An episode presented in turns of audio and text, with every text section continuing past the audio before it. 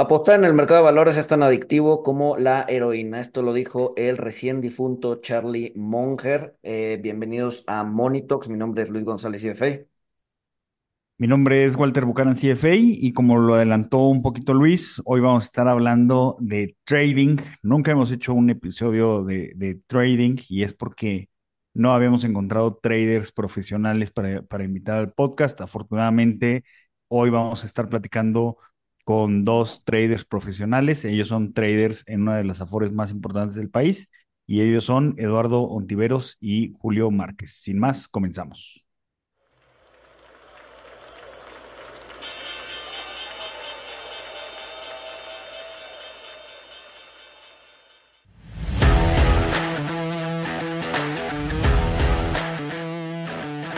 Monito, el otro lado de la moneda. Lalo, Julio, mil gracias por estar aquí con nosotros. Eh, y bueno, como, como lo habíamos comentado, como lo platicamos el día que nos conocimos, no habíamos grabado un episodio sobre este tema tan interesante, tan importante en los mercados y que llama mucho la atención en el mercado eh, retail. Eh, luego se, se populariza donde no debe de popularizarse, en mi humilde opinión. Este, pero bueno, qué bueno que nos, que nos acompañan eh, pues para, para, para hablar de esto de, de la forma que merece ser discutida. Bueno, gracias a ustedes por la invitación. Este, feliz de la vida de estar aquí colaborando a este eh, sinfín de información financiera y sobre todo platicarle un poquito a tu público, pues qué es lo que hacemos, ¿no? Como traders profesionales, lo hemos estado haciendo en distintos aspectos laborales y, y, bueno, poder dejarlo de una vez por todas claro, ¿no? El diferencial de del trader que de repente ves en algunos anuncios de YouTube, ¿no? De, de toma la clase de trading y te vas a volver rico, lo cual para mí es una aberración. Eh, y lo que es ya realmente dedicarse a este tema, ¿no? Al tema de trading, creo que es importante y lo que vamos a tratar en este episodio, lo que nos gustaría exponer Julio y yo, es, bueno, cómo es la profesión de trading, ¿no? O sea, ya, ya, ya dedicarse a eso, ¿no? Ya, ya que sea de alguna forma nuestro estilo de vida eh, en una empresa formal y eh, también desmentir mucho el tema del trading para hacerse rico o live for a trade, eh, ese tipo de cosas que realmente, pues lamentablemente pueden dañar mucho el patrimonio de muchas personas, ¿no? Entonces, eso es lo que queremos platicar con ustedes el día de hoy. Cuando, cuando los conocimos, eh, los conocimos en un evento social, este, me, me, me comentaste algo que se me hizo muy interesante eh, y me, me dijiste, a ver, yo soy trader de profesión, eh, mi, mi, mi chamba es hacer trading, pero yo no hago trading con mi dinero. ¿no? O sea, yo el, el trading, o sea, como que, como que desde el inicio separaron el, el, el, trader del trabajo, ¿no? Que pues al final del día, pues, o sea, para, para ejecutar operaciones, pues necesitas un trading, un trader, pero dices, yo con mi lana no hago trading. Entonces, no sé si nos puedan hablar un poco sobre eso. Pues Es- eh, mira, yo he operado mi lana, o sea, yo he hecho trading con mi lana, por ejemplo, eh, y creo que Lalo también. Y uno de los grandes aprendizajes es, tienes que tener la cabeza fría, tienes que respetar, eh, pues digamos, tus estándares, ¿no? Si tienes un stop loss, que si, este, hasta dónde puedes tolerar riesgo. Y lo que te termina pasando es que, eh, pues, digamos, le pones emoción a tu lana y los trades no salen tan buenos. En mi caso personal, cuando he operado mi propia lana, eh, en realidad lo hago más como, como por diversión, ¿sabes? Y entonces opero dinero que sé que puedo perder y que no me va a dejar en la calle. O sea, pero pensando que se te puede hacer cero y lo haces por la adrenalina de estar correteando el centavo, de estar cascando, pero no para generar un patrimonio porque eh, a final de cuentas tienes ahí emociones metidas, es tu lana. No puedes tener la cabeza tan fría y no, eh, ¿cómo decirte? Como que uno tiende a, a cruzar ciertos límites de riesgo cuando es tu lana. Leí una, leí una frase muy buena, le- leí esta frase que se me hizo muy buena que dice, eh, eh, empiez- empiezas a tomar riesgos más grandes porque quieres hacer dinero rápido, eh, pero pues Exacto. después te encuentras sin disposición de cortar tus pérdidas porque no quieres perder tu lana, o sea, y ahí ya, ya se volvió algo este, emocional que, que pues creo que cambia mucho cuando lo haces de forma lúdica como tú lo estás diciendo, ¿no? Cuando lo haces pues, como si fueran apuestas. Claro, claro, pero es algo que yo- aprendes, ¿no? sí. A ver, Yo personalmente, en, en efecto, yo ya no tradeo mi lana. O sea, este, trato de diferenciar muchísimo la parte profesional, la parte personal, por lo que justamente decía Julio. Es muy difícil este, poder eh, dejar eh, lo frío de, de manejar inversiones o de tradear eh, cuando lo hace uno para lana propia. Es como los médicos, ¿no? Que los médicos no deben operar a sus familiares o los psicólogos no deben atender a conocidos o, o familiares relativos. Aquí creo que es lo mismo, ¿no? Digo, obviamente lo hemos hecho. O sea, creo que, creo que lo que nos, nos dedicamos a esto, bueno, pues de repente eh, te sientes, dices, "Ah, es que yo, yo soy bueno, lo hago bien con, con, con dinero de terceros, pues lo voy a hacer con la mía. Pero lo único que terminas entendiendo conforme pasa el tiempo y las experiencias es que no, no es así, ¿no? Hay que diferenciarlo. Este, yo personalmente, eh, mi patrimonio lo tengo de la forma más conservadora posible. Yo no, no- actualmente ya no tradeo, tuve una muy mala experiencia, pese a dedicarme a esto casi 20 años, pero pero no, no, no, creo que esto es bien importante y justamente es el objetivo que queremos platicarles, ¿no? O sea, ¿cómo es la profesión del trader? Porque, bueno, por lo menos en lo personal, a mí me llama, siempre me llamó mucho la atención el trading, ¿no? Lo vi en las películas, este, ver el, el, el tape, eh, los, las mesas de trading, las pantallas, y por eso quise estudiar finanzas y dedicarme a esto, ¿no? Pero ya que estás en esto, te das cuenta que es una profesión que tienes que, como un deportista, tiene que cuidar, tiene que cuidarse, tiene que comer bien y tiene que dormir bien para rendir bien. Acá igual, ¿no? Tienes que tomártelo muy en serio, eh, ya que ganas de esto, y también no estar jugando con tu, con tu lana, porque, pues como dice Julio, ¿no? Totalmente eh, pierdes la, la, objetividad, en- salen todos los sesgos cognitivos, ustedes que son tan tan conocedores del tema de behavioral finance y que lo han comentado este, aquí varias veces, pues sí, empiezas a tener unos sesgos cognitivos espantosos y, bueno, es algo que yo eh, y que Julio hemos coincidido y por eso también nos, nos, ese día que nos conocimos platicamos, pues informar a la gente, ¿no? De repente los chavos les parece fácil, oye, sabes que tengo una lanita ahorrada, voy a tradear, ¿qué te gusta? ¿Cómo lo ves? ¿Te dedicas a esto? ¿Qué me recomiendas? La primera recomendación es no tradees tu patrimonio. Si, tienes, si quieres, como dice Julio, y ahorita le doy la palabra, agarrar un, un- una, un pequeña lanita y, y jugártela tradeando como si te fueras a Las Vegas a jugar en un casino, adelante, ¿no? Pero bueno, La, de, de la- hecho, no- nosotros hemos hablado de, de la cuenta de, de dinero loco, ¿no? Este, o sea, nosotros siempre nos ha hecho mucho sentido eh, lo, lo que dicen algunos, este, como Jason, Jason Swick, que es entusiasta, que dice, a ver, tu, tu patrimonio, o sea, el, el 95%, o sea, tenlo, tenlo invertido, o sea, invertido una inversión conservadora o acorde a tu perfil, que los rendimientos de una inversión van a venir de factores internos, de lo que paga el el fixed income, lo que crecen las empresas, etcétera, y el 5% lo puedes tener como, como dinero loco. Este, y Gon- González ha sido muy, eh, pues sí, entusiasta de, de este enfoque con la gente joven, porque aprendes mucho, ¿no? sí. Pero, pero limitarlo, creo que, creo que hace muy, mucho bien. Sí, no, incluso, incluso, o sea, mi, mi, antirecomendación es, eh, o sea, para la gente que va empezando, que tiene poca lana y que tiene poco que perder, es la diversificación es para los ricos, cabrón. ¿No? La diversificación es para la gente que tiene mucha lana y sí, no quiere perderla y quiere ganar, y, o sea, sí, pero si tienes diez mil pesos, ¿no? Y estás empezando y, y le estás metiendo al mercado, no diversifiques. Haz, juégatelo todo, tus diez mil pesos, juégalos y aprende de eso, ¿no? Lo, probablemente los pierdas, pero aprende cómo te sientes, si te deja dormir, eh, si te vale, eh, ¿no? E- e- e- Ese, ese autoconocimiento es bien importante, ¿no? Entonces, la pregunta obligada aquí es, ¿se puede vivir del trading?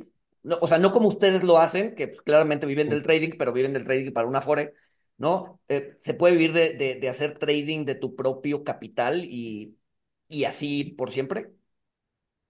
No, yo Híjole, creo que no. Y digo, y citando ahorita justamente a Jason Swift, que tiene este libro muy bueno de Your Money, Your Brain, Buenísimo. Eh, co- y, y justamente como dices tú, Luis, eh, conociéndote, o sea, haciendo este autoconocimiento, que bueno, yo yo llegué a esta conclusión después de, de que me ha ido fatal en mis trades personales, ¿no? O sea, tampoco es gratis. Y creo que lo que dices es bueno. Pero te dice, oye, a ver, fíjate, o sea, lo dice en su libro este que acabo de comentar, cuando vas ganando dinero es la misma sensación y se estimulan los, los mismos lugares del cerebro que cuando te metes cocaína.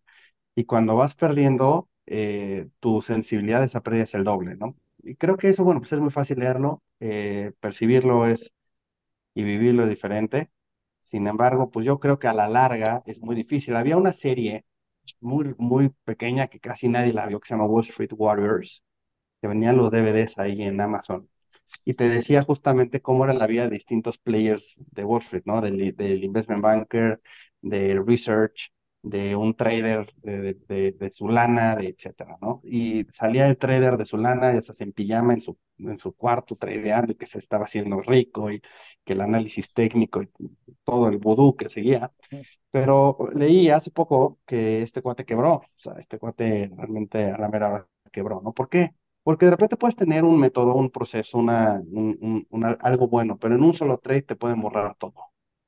¿No? En una sola ocasión donde no tengas disciplina, no tengas autocontrol, bye, te borran absolutamente todo. O sea, obviamente con sus diferencias, porque en el casino, este, pues pierdes solamente lo que apuestas, aquí pierdes el, el total porque te puedes llegar a apalancar. Este, en una posición corta puedes perder todo, o sea, inclusive más de lo que, de lo que le estás metiendo en un inicio en garantías. Pero, este, pues en un mal trade, que no tomes stop loss eh, en un mal trade, pues perder absolutamente todo, ¿no? Entonces yo creo que no, no puedes vivir de hacer trading de la personal o donde tú metas lana. Este, claro, puedes a lo mejor vivir haciendo trading para un hedge fund, ¿no? Haciendo Sí, el sí. intraday o haciendo swing trading o eso, pues sí, pero no es tu lana. A ver, Entonces, par- par- partiendo de ahí, regresándonos un poquito, o sea, estamos hablando de, del trading, que mucha gente lo ubica como comprar y vender eh, acciones de empresas, Tesla, Facebook, las Magnificent Seven, ya, ya lo ubicamos. Sabemos que se pueden tradear otras cosas, este, bonos, derivados, monedas. Eh, le- les preguntaría, eh, obviamente, pues ya sabemos hacerlo de forma retail, personalizada, pues ya lo sabemos, ¿no? Abre tu cuenta y con mi curso tendrás un segundo sueldo comprando y vendiendo acciones de, de Amazon. Claro que es mentira, eh, pero ¿cómo, ¿cómo es la vida de ustedes? ¿Cómo es la vida de, de, un trader profesional? Este, Antes, antes, nada más, me gustaría anotar, para, o sea, para no perder este hilo de ideas, me gustaría anotar, hay un paper, cuyo nombre no, no me acuerdo, pero se los pongo ahí después en Twitter.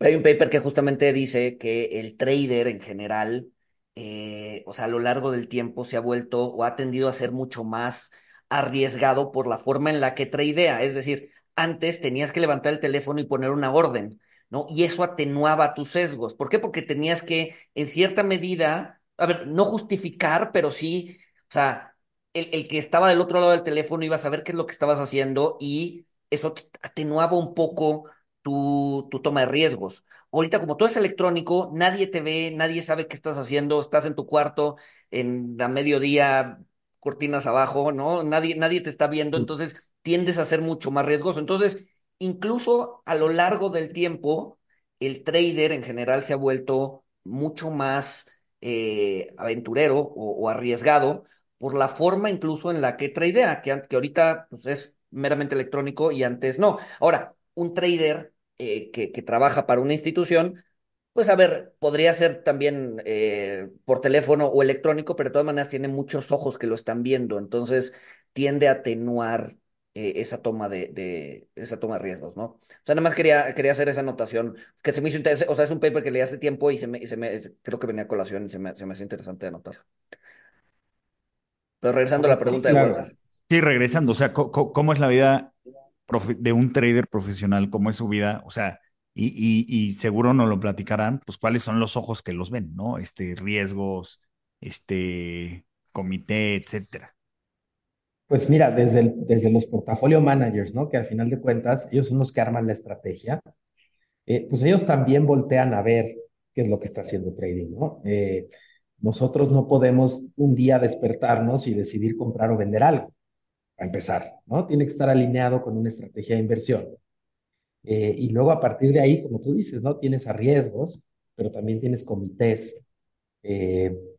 Y pues tienes al, director de inversiones, que también está viendo, ¿no? No sé si tú quieras agregarla, Lalo. Sí, sí, yo, yo quisiera platicarles, digo, ustedes ya lo, lo, lo deben saber, pero platicarle a tu audiencia, ¿no? Yo creo que el tema ya de la profesión de trading, o sea, como trabajo tal cual, lo debemos estructurar de la siguiente manera. Existe el sell side, que son pues las casas de bolsa, los bancos, ¿no? Que, cuya función es otorgar a, distintos players de ese acceso a los mercados, ¿no? Ahí, bueno, pues obviamente están también traders. Ahí está el trading, que es para terceros, que es la, operación de los mercados.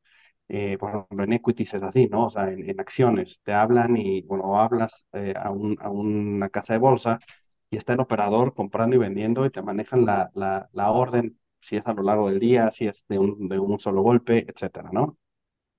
Por otro lado, en estas mismas instituciones también hay, instituciones o empresas, bancos, casas de bolsa que también tienen su libro, a lo cual le vamos a llamar prop trading, ¿no? Que es, eh, ese libro va a funcionar en, tanto para, hacer lana, o también tradear según lo que están viendo en el mercado, o también para, para hacer eh, facilitation a los clientes, ¿no? Por ejemplo, en, el- en, lo que es derivados y lo que es fixed income, pues sí, evidentemente las contrapartes, bancos, pues sí tienen un libro donde, bueno, te dan precio por algunos instrumentos que tú quieras adquirir. Eh, puede que se la queden, puede que lo cubran en el mercado, vaya, pero esa es la parte de trading, digámoslo, del sell side.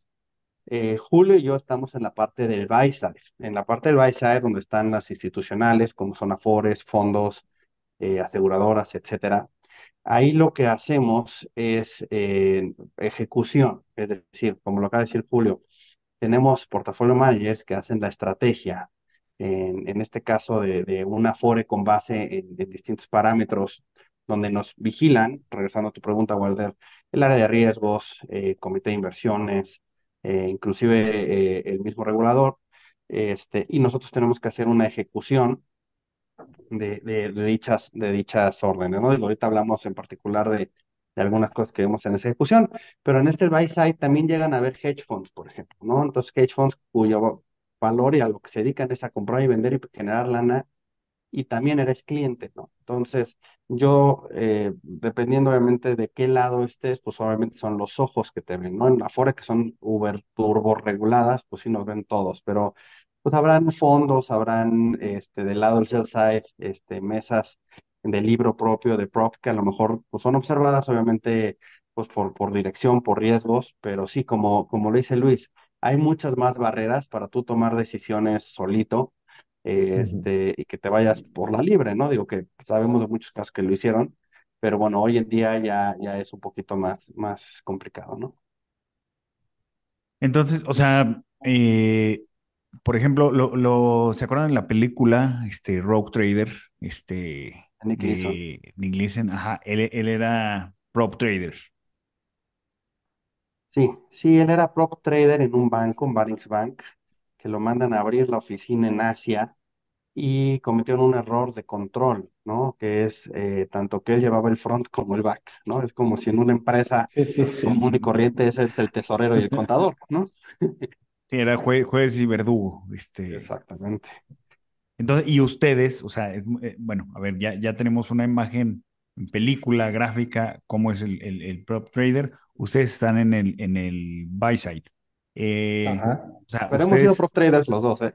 han sido Sí, prop los dos hemos sido, sí. Pero la diferencia, o sea, lo que voy es que la diferencia es que en, en o sea, el, el prop trader, pues él tiene su estrategia, ¿no? Él, hace su, estrategia, él hace sus apuestas, eh, y un trader del otro lado del buy side eh, tiene, tiene que ejecutar las estrategias del, del, portafolio manager. Mi pregunta es, ¿cómo ejecutan estas, estas estrategias? O sea, es desde, desde un tema que el portafolio manager diga, quiero, la estrategia va a ser tener exposición en China o una acción en particular, o sea, y- o sea, ¿qué, qué tanta libertad tienen dentro de esta ejecución de una estrategia definida? Pues en realidad la libertad que tenemos es sobre la ejecución, no tanto sobre el papel o sobre el nombre, ¿no? A, a ver, y, y si pueden detallar, o sea, ¿por qué es tan importante? O sea, porque no es lo mismo, a ver, eh, y esto es importantísimo, esta es la, la, la diferencia, yo creo que esta es la diferencia entre un retail trader y, y un profesional. Eh, y por qué es tan importante la ejecución. ¿Por qué es tan importante la, la- la ejecución este, en, en, en, en una fore, en, una, en un trade de, de una fore o de un jugador institucional? Si, pu- si pueden ahondar sobre esto, porque mucha, mucha gente no, no sabe que te puedes hacer harakiri. Si pueden ahondar Sí, en el tema. sí, pues mira, hay, hay distintos esquemas, o sea, hay, también afores o fondos donde los mismos PM se ejecutan. Sin embargo, la tendencia hoy en día, cuando tú vas eh, y haces benchmark de cómo, cómo lo hacen en, en los lugares más sofisticados, es que sí hay una diferencia de áreas entre portafolio managers que hacen la estrategia y traders, ¿no? O sea, los grandes fondos, los grandes asset managers sí le hacen. En la parte de, trading, la forma de agregar valor es en, realizar una mejor ejecución, tener un proceso bien planchado de ejecución. Y eh, por lo menos en lo, que hacemos Julio y yo en, la fora donde laboramos, es tener muy claro eh, trade by trade, porque justamente, o sea, cada trade es distinto, para empezar, cada asset class es distinto. No es lo mismo operar capitales que operar este, bonos, que operar FX, que operar derivados. Entonces, cada asset class es, distinto. Dentro de cada asset class, también cada, cada papel es distinto. No es lo mismo operar un fondo, para un bono gubernamental este, nominal que operar un corporativo, operar un UCIT que operar una acción. Entonces, donde radica realmente nuestro valor eh, agregado a- a- a nuestro trabajo es tratar de, de encontrar el mejor precio, la mejor forma de hacerlo. A veces puede ser dejar una orden, a veces puede ser en el momento, en algunas ocasiones inclusive también cotizar con tres o cuatro contrapartes al mismo tiempo, no siempre. Entonces, justamente el conocer el mercado, sentirlo, conocer incluso a nuestras contrapartes, o sea, la razón de, de luego asistir a este tipo de eventos donde nos conocimos, eh, etcétera, también es tener una buena relación con contrapartes para saber quién es bueno en qué, porque al final de cuentas nosotros salimos y, y tomamos posiciones a través de esas contrapartes.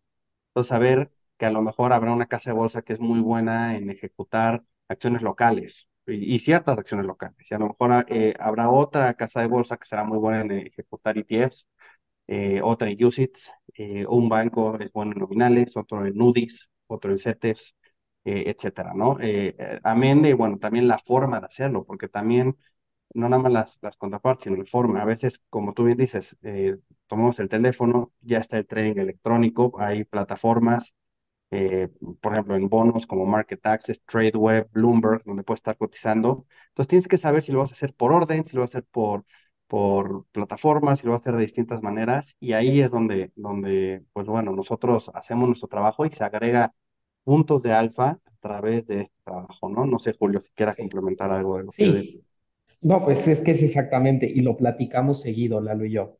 Y muchas veces cuando llega un trade es, ¿cómo lo vamos a hacer?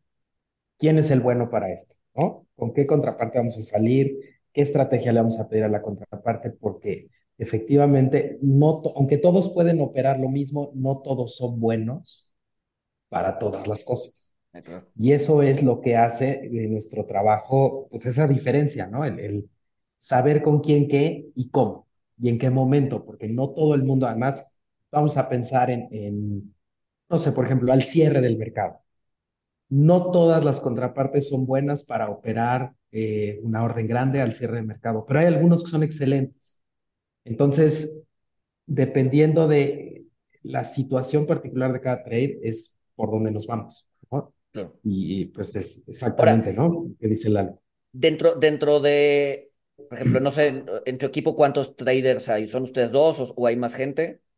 Solo dos. Solo nosotros dos. nosotros No, dos. Sí, no, sí. el, el- el mercado tiende a tener alguna especialización, es decir, yo tradeo fixed income y nada más. O yo tradeo, digo, yo sé que ustedes en la Fore pues tienen que hacer de todo, ¿no? Pero es normal que sí suceda que, que, que un par de traders tradeen todos los asset class.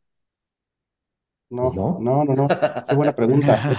No, nosotros nos tocó ser cirqueros de todas las pistas, ¿no? Y, y te voy a decir algo, o sea, interesante. y- y- y que lo escuchen, es muy divertido. O sea, realmente disfrutamos demasiado nuestro trabajo porque tiene, tiene muchísima este, dinámica. Pero, en efecto, re- regresando a tu pregunta, no, lo correcto es que haya una especialización. Eh, por, por la naturaleza de nuestro trabajo hemos, hemos hecho investigación y research de cómo operan los más grandes, ¿no? En Estados Unidos, en Europa. Y te das cuenta que hay una mesa, hay unos traders que, que operan renta fija, ¿no? O sea, bonos. Y dentro de eso hay uno que opera la parte larga de la curva nominal, hay otro que opera la parte media, hay otro que opera la parte corta, este, etcétera. O sea, sí hay mucha, eh, mucha diversificación, mucha especialización en, en Ahora, los, en los no, asset no, es, no es como dice Luis, este, que la diversificación es para los ricos ricos, este, porque por ejemplo, porque por ejemplo tú Luis, este, tú Luis, tú, tú, tú sí llevas este, pues el, la, la parte corta, la media y la, la larga, Sí, a ¿no? ver, Entonces, sí. o O sea, en, si, en- si, si, si Luis tuviera un portafolio, este, estúpidamente grande, pues a lo mejor ahí sí ya necesitas segmentar, ¿no? O bueno, ya le sacas jugo. Puede ser. eh, eh, sí, puede ser, puede ser. Sobre todo, sobre todo si, si es un portafolio que tiene, que puede tener, yo creo que incidencia en el mercado. No, a ver si estás, o sea, no es lo mismo tradear 10 millones de pesos que tradear mil millones o diez mil millones de pesos, ¿no? Este, supongo que ahí sí necesitas un poquito más de especialización para, para, para que tu footprint en el mercado sea lo menos invasivo posible, ¿no? Claro. Exactamente, ¿no? Y, y también obviamente depende del mercado, ¿no? Digo, que, que, que, que, qué mejor que México fuera tan grande y tan sofisticado y tan este, profundo que pues tuviéramos que tener varios trades en distintos asset class, ¿no? Digo, lamentablemente vamos en ese camino, todavía no llegamos ahí, aquí en México. Yo donde he visto esto es en, en mercados más, más desarrollados, Ah, bueno, aquí pues sí, no. nos decías que, que, que habías hecho investigación de cómo, de cómo funcionaba Estados Unidos, pero de tu experiencia en México, o sea, su posición es, es lo común.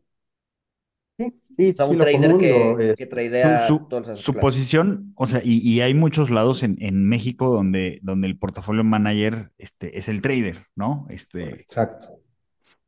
sí, Pero, pero sí eso es, también trae, trae el mismo, el mismo tema, digamos, de, de operar tu propia lana, ¿no? O sea, te pone en este riesgo de enamorarte de tu portafolio y entonces no querer modificar tu estrategia, sí, ahí llegan a haber sesgos, en efecto, o sea, de repente te- tu posición dices, es mía, hijo, ¿cómo voy a y voy, o sea, voy a tomar pérdida porque voy a aceptar y digo, a este nivel, no, mejor le saco un centavito y por ese centavito que le quieres sacar, ya no la pudiste sacar, ¿no? Entonces, eso amén de que, bueno, el, el- el- la chamba del portafolio manager, y no es porque Luis está acá, es una chamba muy sofisticada, es una chamba que demanda mucho tiempo, muchas juntas, entonces, pues realmente es eh, el, el tema de la ejecución es déjanoslo a nosotros, ¿no? O sea, tú encárgate de atender este, juntas, de ver papers, de estar leyendo, de estar analizando, de hacer tus Exceles y olvídate de la, de la ejecución. Nosotros ya estamos, digamos, en, en la trinchera, este, dándolo todo por, por rascarle cada basis, cada centavo a, a, a eso, porque ese es nuestro trabajo. es, es el trabajo. En el, en el buy side, sí, porque, a ver, creo, creo que es muy común, o sea, yo, yo lo he visto, este, digo, en, eh, gente que está en Twitter que, que dicen que hacen trading, o sea, y me tocó verlo porque pues yo, yo era el portafolio manager, este, y el trader también, este, entonces, es frustrante que tienes, tienes eh, bien la estrategia, sabes bien qué es lo que vas a comprar, tu, tu visión es asertiva, este, pero pues no la pudiste llenar, no la pudiste este, e- e- ejecutar porque pues a veces por ambicioso, porque ay, que quería este, un medio centavo menos o este punto cero sí, sí. cinco de tasa menos, o- y otras veces por el mercado, porque porque pues llegaron Julio y Lalo y pues, barrieron los corros, este, y pues ya, como, como tú eres el todólogo, pues te fuiste a servir tu café y ya, ya no estás en corros. Es Este, correcto. ya, ya, No, y ya también se por lo un llevaron. tema, o sea, a mí también en, en algún momento de la historia me tocó ser PM y, y trader, yo ejecutaba mis propios trades y muchas veces cuando la decisión es, hazte un rebalanceo general del portafolio que requiere que estés todo el día o toda la mañana picando Ah, piedra, pero pues además tienes otras cosas que hacer, como dice Lalo, pues tienes sí, juntas, no tienes que tienes ver clientes, tienes que, ajá, ¿no? Entonces, lecturas. muchas veces no lo haces bien o lo haces con prisa con tal de, bueno, ya, se tomó la decisión, se ejecuta y vamos a hacer otra cosa, ¿no? Claro, y en Ajá, cambio, por ejemplo, acá nosotros vamos, o sea, de verdad, Lalo y yo estamos viendo tick by tick de lo, lo que le las decía preguntar, llegan, ¿no? hay, hay, O sea, hay órdenes que, que no alcancen a, a- a ejecutar al precio deseado, al precio optimizado, al precio que ustedes vieron, o, o, o generalmente sí logran llenar el noventa y tantos por ciento de las órdenes. Pues yo diría que normalmente sí, ¿no? Las completamos. Claro, a veces lo que sucede es que pues, el mercado no te da, ¿no? O, o- o o la volatilidad no te lo permite, pero pues, salvo tu mejor opinión, Lalo, yo creo que normalmente sí, sí logramos este, llenar todo, ¿no? Sí, mira, este, obviamente pues hay también tipos de, de órdenes y de, de acuerdo a la estrategia. A veces también nos dicen, oye, ¿sabes qué? Hay que comprar o vender este activo limitado a este nivel, ¿no? Entonces, obviamente, pues eso es dependiendo de qué, te da el mercado. Pero cuando, cuando no te, no, no, no estamos limitados y, y sí hay una no, no, no, no por decirle discreción, pero sí, sí hay un tema de cosas que hay que salir al mercado. Ya dentro de nuestro valor agregado está encontrar la mejor forma de salir al mercado. Normalmente sí tenemos buen, buen hit de bateo en cuanto a- al feel del mercado. Ahora, de que das el feel y que se te sube o se te baje dependiendo de lo que estás haciendo, pues este ya es un tema de este, del mercado, ¿no? Evidentemente no hay trader y eso es un tema bien importante que tenga un hit de bateo del 100%. O sea, aquí el tema es que eh, te, te vuelves como, como beisbolista. El tema es el porcentaje de bateo. El tema es hacerlo lo mejor posible la, ma- la mayor este, pa- este número de veces. tiempo. Exactamente. Quien te venda el curso de que necesitas ser millonario y de 10 le pegué a 9, o sea, eso realmente son, son porcentajes que, que no Son existen, ¿no? fantasías. Entonces, Es, sí, son ¿qué es, fantasías. qué es un hit de bateo? ¿No? O sea, un poco para, para, Sí, para quien no conoce. trades, trades observados, digo, trades ejecutados, no, trades ejecutados entre trades eh, totales, cómo, cómo, cómo funciona un hit de bateo? Sí, puede, el hit de bateo yo lo, yo lo dividiría en dos, ¿no? Primero en el field, o sea, este, en efecto, o sea, tú dices, oye, de, de la operación que te dejan entre, el número de operaciones que te dejan entre el número de operaciones, Te pusiste en mute, Lalo. me acordé, eh, en- les decía, el número de, de operaciones que, que te dejan entre el número de operaciones que le haces field cuando son a mercado. Y el otro, el otro hit de bateo es el precio o el nivel que conseguiste contra el precio o nivel que pudiste haber conseguido. Es decir, puede ser un VWAP en el caso de equities, puede ser un precio de evaluación en el caso, Otra vez te pusiste en mute. ya, ya dependiendo obviamente de cada, de cada una, este, pues eh, también el hit de bateo es, oye, salí mejor o, o pude haber salido mejor, ¿no? Eso, eso, eso justo me lleva a preguntar, ¿cómo los juzgan? No, a ver, a un, a un, a un PM, por ejemplo, le puedes juzgar, a ver, le ganaste el benchmark, no le ganaste el benchmark, este, rendimientos totales, Ajá. ¿no? ¿Cómo juzgan a un trader? ¿Cómo, cómo, cómo, cómo Y hay una dices, frase, es- ¿no? Eres, eres tan bueno como tu último trade. No, pero me, me imagino que hay metodologías para, eh, para decir, a ver si cerraste bien es contra precio de cierre, contra, o sea, ¿cómo, cómo, cómo, cómo puedo saber que un trader está haciendo bien su chamba? Digo, este, mira, realmente, realmente pueden haber distintas métricas. Es, es difícil porque también cada asset class es distinto. Eh, obviamente pueden haber métricas donde puede ser contra VWAP, puede haber otras métricas contra cómo estaba el mercado en ese momento, que se saca como un- una foto. Pueden haber eh, este, distintas métricas. Todas las Afores, todos los fondos tienen métricas distintas. Es muy difícil, incluso en el, en el CFA, pues hay un capítulo, ¿no? En el nivel 3 que te habla de cómo, cómo este, cuantificar esto. Esto cuando tienes sistemas, cuando tienes, eh, como lo comenté hace rato, no todo puede salir por sistema. O sea, habrán órdenes y habrán trades que no pueden ir por sistema, porque como lo dijo Luis hace ratito, no es lo mismo operar y dejar un footprint de operar un millón que operar 100 millones o mil millones. Entonces, regresando a esto, pues como es trade by trade, realmente, eh, y, la clave aquí es trabajar en el equipo, en equipo con, con todos los PMs y con el área de inversiones, y, se- y lo están viendo, o sea, eh, lo están viendo. Aquí particularmente donde trabajamos nosotros, pues es más que nada una evaluación cualitativa, porque pues también, o sea, el PM, el director de inversiones, están viendo el mercado y nosotros reportamos un precio y pues si oye, ¿sabes qué? Pues, yo estaba viendo otra cosa. Pero como es trade by trade, cada trade tiene una explicación. Habrán ocasiones que salimos mucho mejor porque a lo mejor una contraparte nos dio facilitation y, y- y conseguimos mejor precio inclusive de lo que está en pantallas. O habrán ocasiones que, ¿sabes qué? Perdóname, en pantallas estás viendo esto, pero en 10 millones y realmente estamos comprando 800 millones y el mercado está en esto porque además está el día más tranquilo. Entonces, aquí lo hacemos trade by trade, eh, pero bueno, dependiendo cada institución, cada país, cada asset class, pues hay distintas formas de evaluarlo. Ok. Ahora, di- dij- dijiste algo que creo que es importante para, para los mortales. Dijiste, este, tú ves un precio en pantallas, este, que pues ese lo podría ver cualquier usuario que tenga una cuenta de inversión, este, te metes y pues ahí en tu pantalla vas a ver el, el corro, este, pero tú dices, yo necesito operar 800 millones. Este, ¿cómo, cómo se operan tras bambalinas? Ajá. Eh, ahí es donde está la magia, ¿no? De, de- eso es lo- la magia de lo que hacemos. Bueno, tú dices, Sí, ahorita hay que sí. operar 800 millones, 1000 millones, lo que sea, y yo nada más veo en la pantalla 10 millones. Entonces, te digo, lo que hacemos nosotros, por, por ejemplo, en el caso de, de Fixed Income, pues es evaluar cómo están las contrapartes. Hay algo llamado access, que significa que algunas contrapartes pueden traer alguna orden trabajada o dentro de su libro, alguna posición que se puede encontrar con la nuestra. Entonces, el primero es el barrio de access, ¿no? Hay access, eh, digo, hay prácticas en el mercado pues que a lo mejor no son las mejores, ver, hay algunos access que son de veras y algunos access que no son de veras. Entonces tienes que pues tener ese feeling para encontrar si es de veras o no. Posteriormente, eh, pues también ves, ¿no? Si dentro de esos access eh, la contraparte es una contraparte este, que esté muy activo en este tipo de instrumento, no tanto, fue eh, de una vez o siempre, es market maker o no es market maker eh, dejas, si hay que ver el, tamaño del axe, o si no hay axe, pues decir, es que a lo mejor pues, manéjame la orden en tal nivel, o, o, cuando no son, la verdad, ya cuando son, son DBO1s o cuando, cuando es un footprint grande, como le dijo Luis, pues no puedes salir al mercado y enseñar todo, ¿no? Tienes que ser como jugador de póker.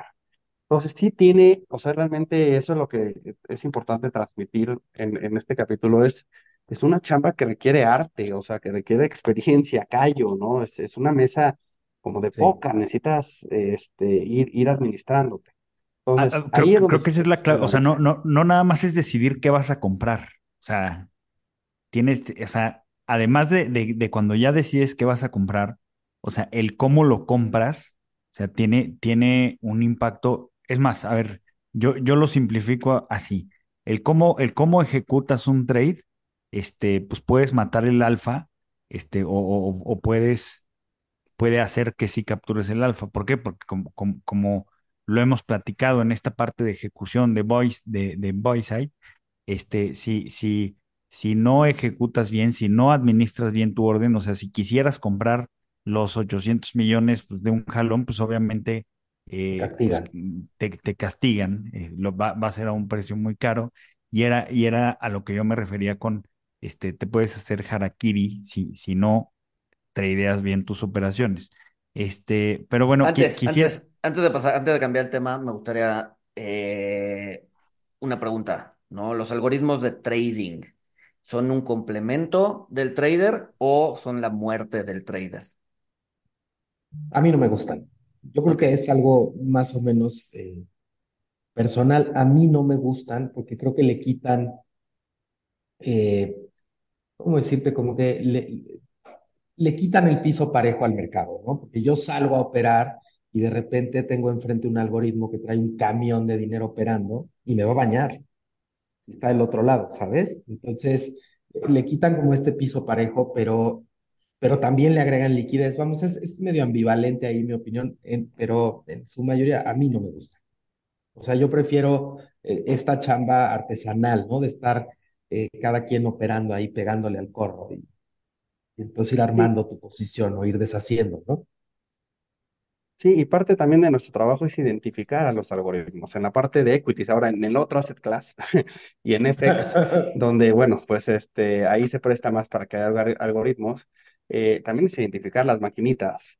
Y como lo dice Julio, mira, a nosotros cuando se trata de operar una orden trabajada este, de equities, pues sí nos gusta que la persona que lo esté trabajando lo esté haciendo eh, de forma artesanal, por decirlo de alguna manera, ¿no? ¿Por qué? Porque pues tienes el control, vas sintiendo el mercado, este, como lo comenté hace rato, ¿no? Están los traders del sell side, que son los operadores, que también deben tener un valor cuando hacen su chamba, ¿no? Es, oye, ¿sabes qué? Vamos a operar un tercio del volumen. Si a, si a alguien le dicen, oye, ¿cómo? O sea, si, si se operaron 100 mil acciones y yo te pido que operes un tercio del volumen, ¿cuánto tienes que operar?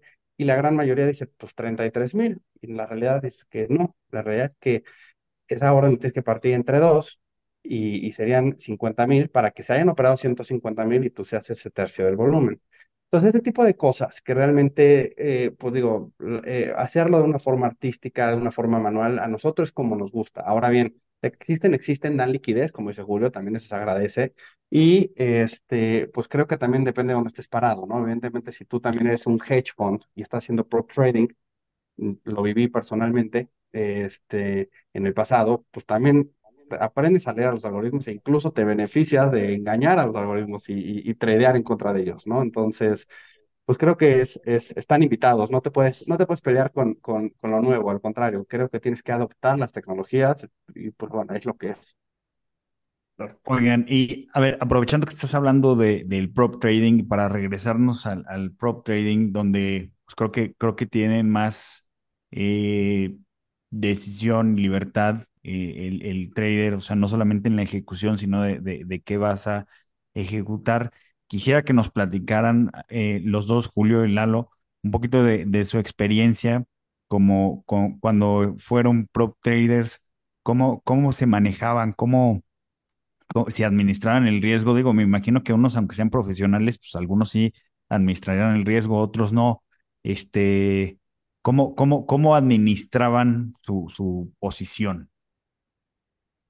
Eh, pues mira, yo era prop trader de eh, equity y en realidad la chamba que yo tenía que hacer era más enfocada a volumen.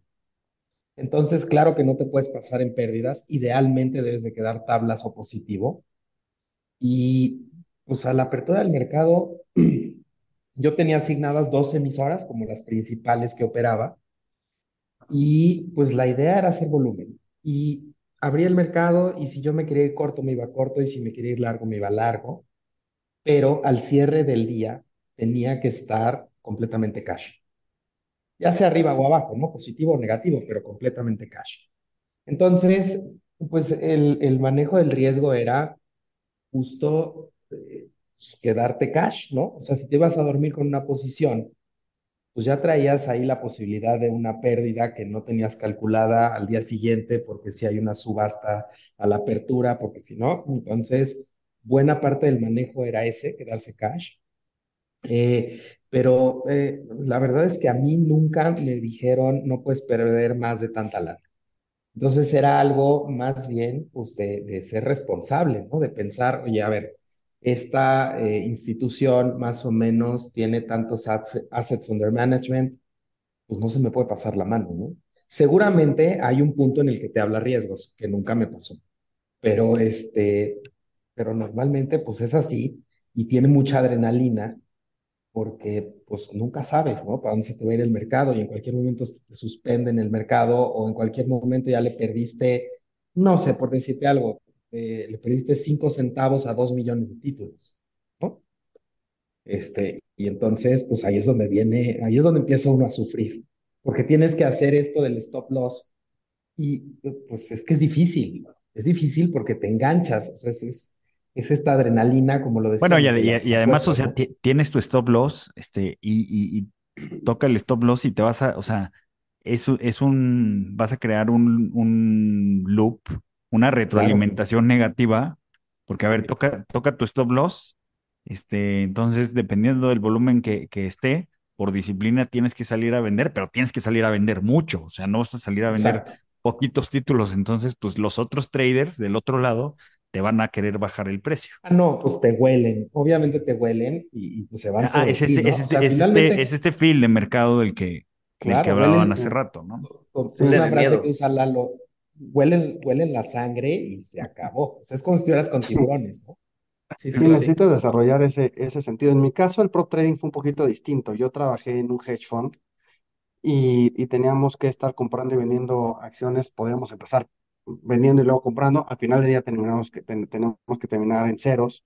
Sí teníamos un presupuesto y había un stop loss eh, diariamente, ¿no? O sea, sí, sí, sí había eso. Este, y bueno, pues aquí la parte interesante es el autocontrol, ¿no? O sea, no puede ser, o sea, y esto es algo bien, bien, bien, bien importante. No es que tomes cursos de trading, ni, ni, ni nada por el estilo. Creo que aquí el tema, cuando te dedicas a esto en la parte prop, ¿no? Que es este, tomar posiciones y largo y corto y todo ese tipo de cosas, sí necesitas tener autocontrol. Yo, de hecho, puedo recomendar como libro este, para trading, eh, Trading in the Zone de Mark Douglas, que lo que habla principalmente es o sea, es conocerte a ti, es, es poder eh, controlarte a ti, ser disciplinado, tomar stop loss, dejar el trade bueno o malo que haya pasado, dejarlo atrás es un trade totalmente diferente, ¿no?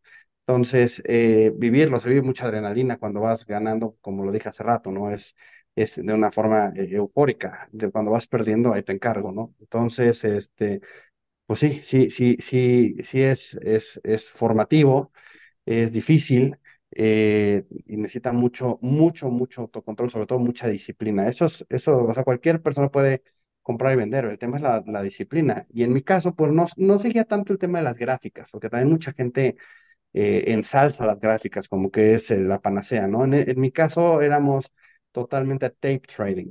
Tape trading, como amante y seguidor del tape, es estar viendo cada hecho, ver, ir sintiendo realmente, oliendo, eh, y tener ese feeling de si hay compra, si hay venta, en dónde está.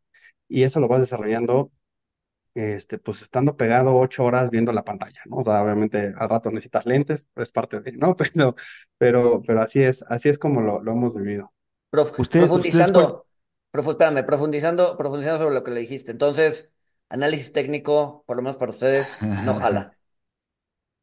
Pues Eh, yo creo que te da, este, eh, te da una visión, te da una parte de la complementa, historia, ¿no? Exacto, Ujú. comple- pero una parte. complementa complementa, te ayuda a entender si a lo mejor, pues puede que algunos algoritmos, como lo comentaste hace ratito, pues salieron a hacer compra y hay una sobrecompra que se va a ajustar en uno o dos minutitos y ya luego no sabes de ahí para dónde, ¿no? Pero puede, puedes que veas eso, lo utilizas para complementar, pero no es la guía.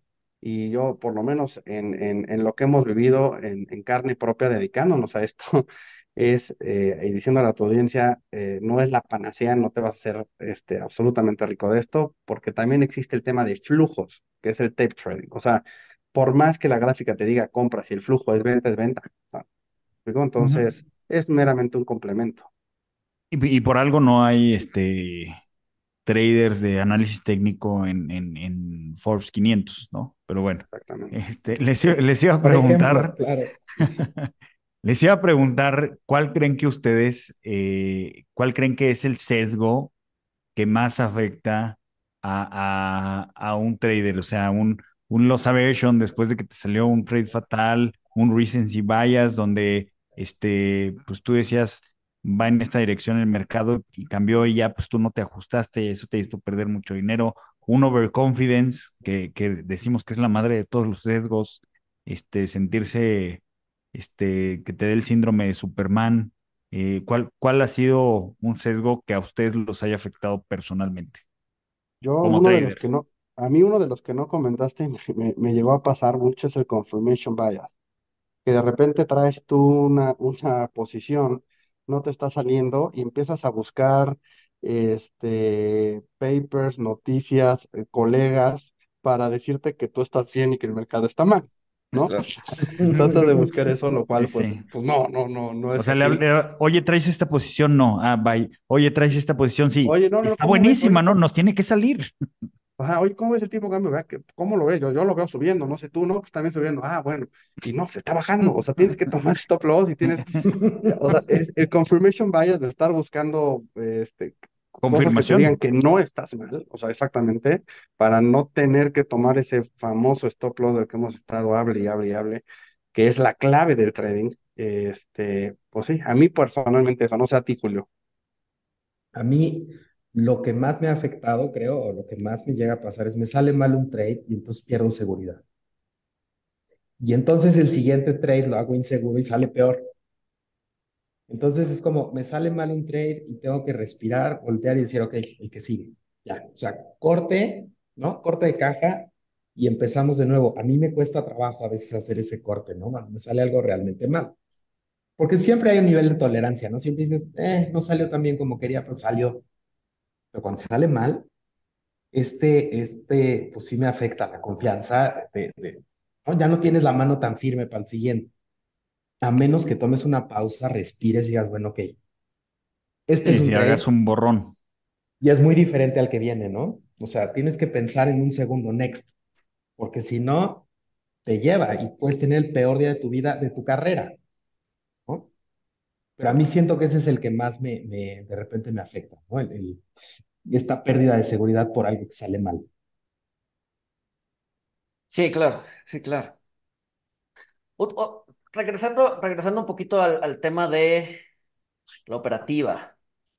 No, me quedó, me quedó una pregunta pendiente cuando estábamos hablando de eso y es eh, la relación PM Trader, ¿no? A ver, ustedes tienen sensibilidad de mercado, ustedes tienen sensibilidad de mercado eh, y seguramente, y el, el PM también, pero en menor medida, ¿no? Eh, eh, y seguramente ustedes están como más eh, al día, incluso al segundo de lo que está pasando. Entonces, ¿qué pasa cuando un PM les manda una, pues una orden, una estrategia que ustedes dicen, esto no tiene sentido? ¿no? O sea, hay una retroalimentación, hay, hay, hay, hay puedes regresar con el PM y les dices, güey, esto, esto no, no, o sea, entiendo más o menos qué hay que hacer, pero no, no, no jala, güey, ¿no? ¿Cómo, cómo pues, funciona eso? pues mira, así como, como, como meternos con su estrategia, no, somos muy respetuosos este, de lo que está pensando. Obviamente, donde sí damos una retroalimentación y que, y que de hecho el área de trading debe ser muy activa, es en platicarles luego a los PMs acerca de cómo está el mercado operándose en los assets que ellos quieren, que quieren, en los cuales quieren montar o desmontar una estrategia, ¿no? Si hoy sabes que, por decir algo, oye, yo creo que es último día de mes y hay rebalanceos en, en equities y a lo mejor es muy buen día para tomar o sacar X posición que normalmente no tiene esa versatilidad. Entonces no nos metemos mucho con, con el tema de, de su estrategia por ser respetuosos y creer en ellos. Tenemos que ser equipo, ¿me explico? O sea, tenemos que, que agarrar y decir, "Oye, no te voy a cuestionar, sino pues, no te voy a apoyar, por lo menos para operarlo de la mejor manera. Ahora, la relación, este, lo que es PM Trading, la relación ventas eh, con ejecución en, en el sell side, siempre son relaciones, eh, digamos que no fáciles. Sin embargo, por lo menos en la fora en donde nosotros trabajamos, es una relación de mucho respeto, de mucha colaboración este, claro, de repente hay algunos desencuentros, pero desencuentros que suman, ¿no? Ese famoso conflicto que te deja algo mejor y que te deja una autocrítica a las dos partes, de decir, oye, pude haber hecho mejor esto, tiene razón y la otra persona igual. Este, siempre es una relación, obviamente, pues también hay lugares donde esa, esa relación, pues a lo mejor es tóxica, eh, este, o, o- o se le da cierta preferencia a lo mejor a un área de PMs contra traders, eh, pero yo, por lo menos aquí en la feria, en la fora donde trabajamos, es, es, eso, trabajamos como un equipo, es una, es una relación muy horizontal, el director de inversiones es sumamente objetivo y, y, y hay respeto y cuando llega a haber algún conflicto hay una retroalimentación y autocrítica que nos hace mejores, pero sí tratamos de, de, de manejar mucho esa, esa frontera y la retroalimentación va más de nuestro lado, ¿no? De flujos, oye, estoy viendo este flujo, oye, salió, me estoy enterando que a lo mejor hay extranjeros comprando, yo no creo que sea la mejor, este, la mejor idea perseguir el mercado, cosas así. Ujú, ok.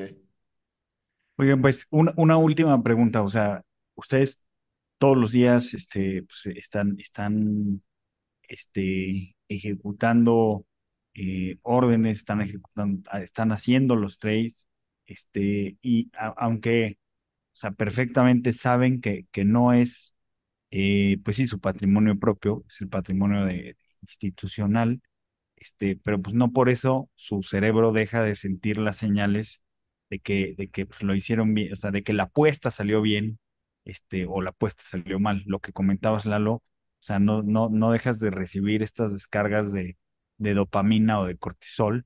Este, ¿cómo, qué, qué, qué hacen al final de su día? ¿Cómo, cómo, cómo, o sea, le hacen un reset a sus cerebros de, a ver, pues ya esto fue, este, toda una descarga de neurotransmisores ya se queda aquí, el resto de mi día es tranquilo, ¿qué hace? Pues mira, yo creo que a lo largo del día vamos haciendo cosas, digo, salvo la mejor opinión de Lalo, pero hacemos muy buen equipo, somos muy buena mancuerna y entonces de repente entre operación y operación a cualquiera de los dos se le sale un chiste o alguna cosa que nos ayuda a liberar esta tensión, ¿no? Eh, y luego, pues al final del día, eh, pues nada, desconectarte, ¿no? O sea, tratar de desconectarte, pues no te puedes quedar pensando en mercados toda la noche, porque entonces te vuelves loco, no duermes. Sea, empiezas a soñar, que a mí me ha llegado a pasar, ¿no? Y empiezas a soñar con corros y con grafiquitas y con, ya sabes, y pues no, Sí, eso no jala, porque necesitas llegar al día siguiente con la mente fresca. Este, pero sobre todo para manejar el estrés, creo que lo hacemos muy bien como equipo.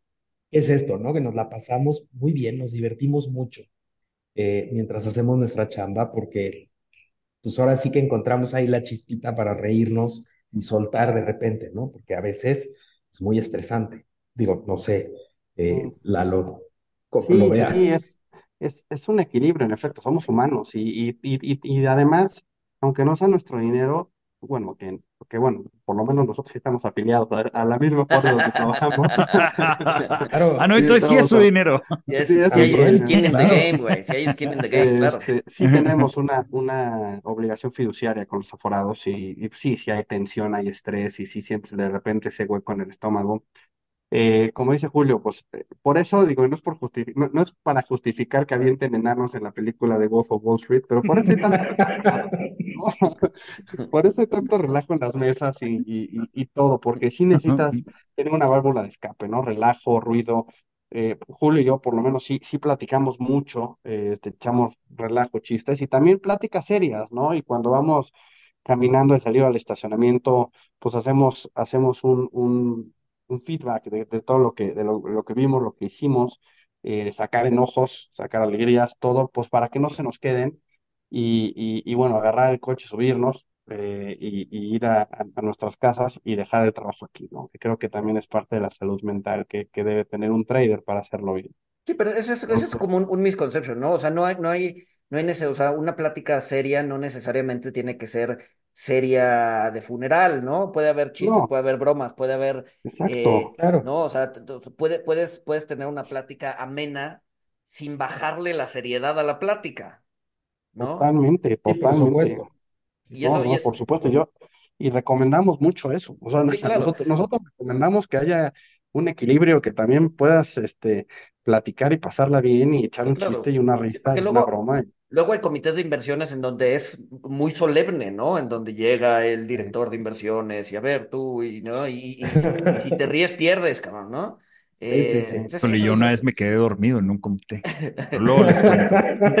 ya, eh, Exacto, haremos exacto. otro podcast de, Entonces, no, no, o sea, no está peleado, no está peleado que un comité sea divertido, atractivo, eh, simpático, con, con, con, el estar discutiendo temas serios, ¿no?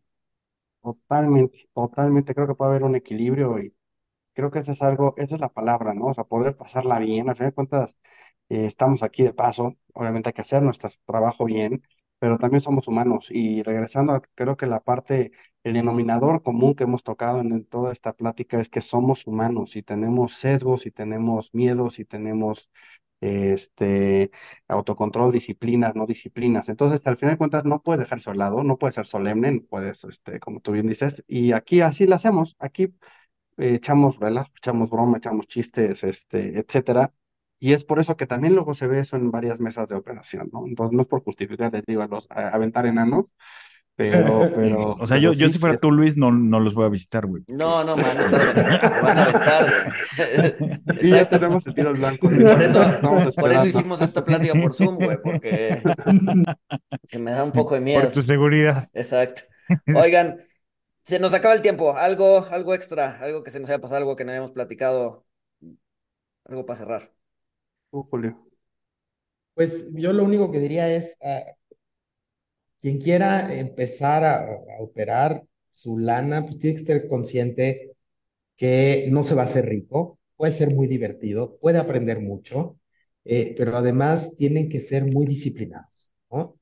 Y es muy distinto operar eh, la lana propia que ser un trader institucional, ¿no? Eh, La responsabilidad es mucho mayor, porque como bien dijo Lalo, tienes un deber fiduciario, este, y es muy delicado, Es, es, es una chamba muy seria. Eh, lo que pasa es que nosotros somos muy divertidos, es una chamba muy seria.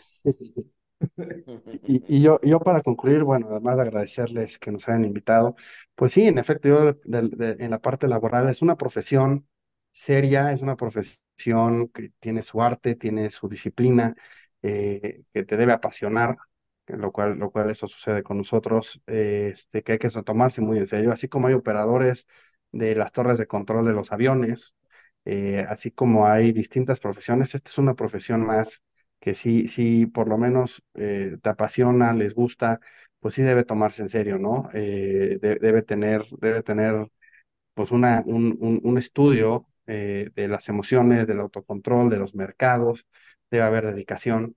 Entonces, es para nosotros algo, algo muy padre y, y- y es, es un gusto podernos dedicar a esto, pero sí, no, no, no, no es para todos. O sea, sí, sí requiere disciplina, eh, necesita muchos, muchos aspectos que cubrir para hacer, hacerlo de la mejor forma posible, ¿no? Lalo, Julio, mil, mil gracias por compartir su experiencia con nosotros, ¿no? Luego es un, es un, sí, es, es, es una parte del, del mundo financiero que, que no, que no vemos o que no te platican, ¿no? Y que está muy mitificado por las películas y por los libros, ¿no? Este, muy glorificado incluso, ¿no? Todo el mundo, pues tú, tú mismo lo dijiste, Lalo, ¿no? Tú entraste a las finanzas porque pues, te gustaba lo que hacían las películas, cabrón. Sí, Pero, pero pues igual y te topaste, eh, a ver, y te gustó y, y está padre, pero te topaste que no necesariamente es como son las películas, ¿no? Entonces, pues mil, mil, mil gracias por, por venir aquí a platicar con nosotros y este, y pues igual y adelante, ya un tema más coyuntural estaría interesante platicar, qué es lo que están viendo, si algo se rompe en el mercado o algo que nos vengan a platicar. Su Sí, estaría buenísimo. su view Cuenten con estaría, nosotros, estaría por interesante. Perfecto, sí. Y muchas gracias.